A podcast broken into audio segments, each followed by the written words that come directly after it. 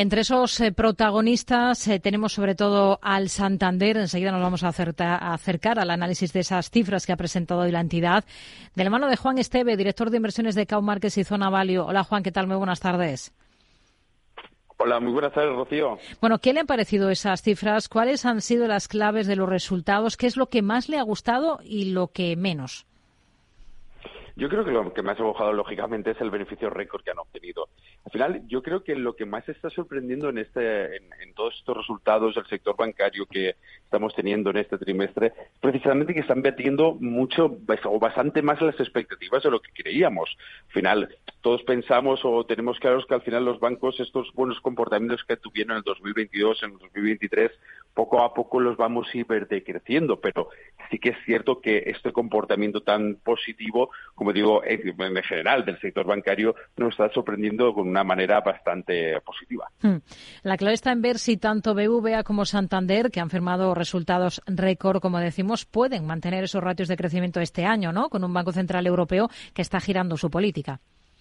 Claro, ahí está la clave. Ese, ese ratio de crecimiento creo que es algo insostenible. Yo creo que además esto nos está dando la señal de que han llegado quizá a ese máximo nivel que pueden obtener de beneficios. Es lógico pensar que con esa política del Banco Central Europeo que va a reducir los tipos de interés, esos beneficios se vayan reducidos. Lógicamente entendemos y sabemos por los datos que las publicaciones que parte de esos, de esos beneficios récord vienen por ese subido de tipos de interés, con lo cual ese giro en el tipo de cambio de interés va a hacer girar la rueda de los beneficios hacia una, hacia una situación en la que obtengan los beneficios menores. Pero aún así, no, no olvidemos que estamos en una situación todavía bastante óptima y en que los bancos durante este año 2024 van a obtener beneficios y van a obtener resultados positivos, pero lógicamente no tanto como los que han obtenido. ¿Qué espera mañana de las cuentas del Sabadell? ¿Qué va a vigilar con más detalle? Yo creo que están todos en la misma línea. Viendo ya todas las presentaciones de los bancos que hemos tenido hasta ahora, yo creo que van a estar en la misma línea, en unos resultados realmente positivos. Lo que tendremos que ver es si precisamente han conseguido lo mismo que los bancos anteriores, si han conseguido batir récords, como ha conseguido, por ejemplo, el Santander para el, más cercano.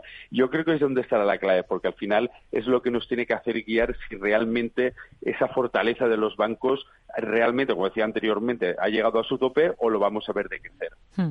Inditex, eh, hemos visto que la compañía se ha replegado desde esa barrera de los 40 euros por acción que alcanzaba al cierre de la última sesión. Hoy tiene esa referencia de los resultados de, de H&M. La compañía está sufriendo un importante varapalo en bolsa. ¿Qué visión tiene para Inditex ahora?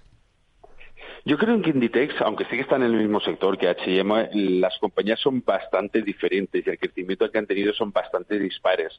Es cierto que Inditex ha comido bastante de terreno del, que ha ido perdiendo y H&M y por eso mismo no deberíamos de comparar, porque al final hemos visto que Inditex ha hecho eh, trimestre tras trimestre unas presentaciones de resultados realmente positivas y hemos ido viendo como tanto la compañía como los diferentes enfoques del modelo de negocio que está teniendo han sido o han tenido unos resultados realmente eh, positivos, como decía anteriormente, y por lo tanto yo no miraría en el mismo espejo a H&M y Inditex, aunque lógicamente también tenemos que tener en cuenta que en la situación en la que se encuentra el sector, una situación de altos tipos de interés y en el cual es lógico pensar que el consumidor final se ve, ve repercutido en su capacidad de gasto todos esos aumentos de tipos de interés que hemos ido sufriendo, es lo que voy a pensar que también que podamos ver quizá cierto resentimiento en el precio de la acción. Hmm.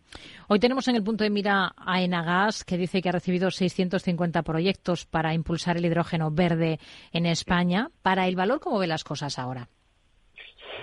Yo sería bastante cauto. Es un valor que a largo plazo sí que le veo muchísimo potencial, pero también es cierto que le veo muchísima volatilidad. Entonces, conforme se vayan llevando a cabo esos proyectos, conforme vayamos viendo afianzando todos esos, proyectos y esa nueva generación de negocio que puedan tener, entonces yo sí que me iría planteando. Como digo, para, para usar un valor a largo plazo, yo creo que es un valor que habría que tener en cuenta, pero teniendo en cuenta, como he dicho anteriormente, esa volatilidad intrínseca que puede tener valor. Hmm.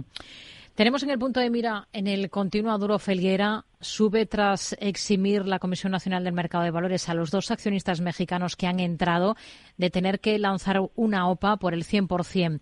¿Hasta qué punto, punto es esto clave para la compañía, pese al malestar que ha generado entre los minoristas? Para la compañía es una buena noticia, porque sí que es cierto que ha entrado una inversión bastante importante y, puede cambiar el rumbo de las, del, del modelo de negocio que conocemos en Durofleguera, pero no debemos olvidar que los accionistas minoritarios no es una situación que les guste y más teniendo en cuenta que el valor ya lleva tiempo teniendo una, cierta incertidumbre de cara al accionista minoritario que no termina de ver muy claro conforme va avanzando cuáles están siendo los movimientos, incluso cuando está siendo el comportamiento de la acción, que no, no, no es el, el, quizá el más positivo que se esperaba en, los últimos periodos. Por lo tanto, yo sería cauto y, y esperaría ver, en unos, aunque hoy está teniendo un comportamiento positivo, esperaría ver en los próximos días cómo realmente está reflejándose o cómo está sentándose el valor respecto a esas noticias que estamos conociendo. Juan Esteve, director de inversiones de Cow Markets y Zona Value. Gracias. Muy buenas tardes. Un placer. Buenas tardes.